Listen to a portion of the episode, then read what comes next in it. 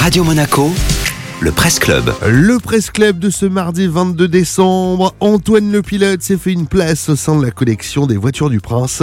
Et c'est à la une de la Gazette de Monaco, Jean-Christophe. Oui, oui, depuis samedi, cette collection unique de véhicules anciens constituée pendant plus de 40 ans par le prince Régnier III et enrichi ensuite par le prince Albert II accueille le héros de bande dessinée imaginé et créé par l'illustrateur canois Yvon Amiel.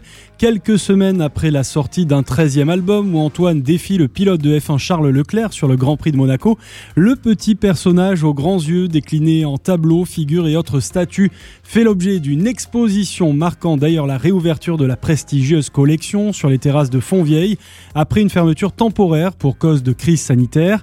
Pour marquer le coup et comme nous le raconte la Gazette, Yvon Amiel était présent pour l'inauguration et il en a profité pour rencontrer ses lecteurs. Bien sûr, le dessinateur s'est prêté au jeu des dédicaces, dédicaces personnalisées pour chacun d'entre précise la journaliste Audrey Corminboeuf. Ce n'est pas la première fois que le papa d'Antoine monte une exposition de ce type, mais c'est une première en principauté. La pièce forte de cette expo est indéniablement la statue de la Lotus d'Ayrton Senna lors de sa première victoire à Monaco en 1987, assure Yvon Amiel. Une statue qui mesure tout de même 1m50 pour 100 kg. Samedi après-midi, une personnalité du sport automobile est venue la découvrir, le monégasque Arthur Leclerc, qui pilotera la saison prochaine en F3 FIA, et a pris le temps d'échanger avec Yvon Amiel et de prendre la pause à côté de la statue de son frère Charles.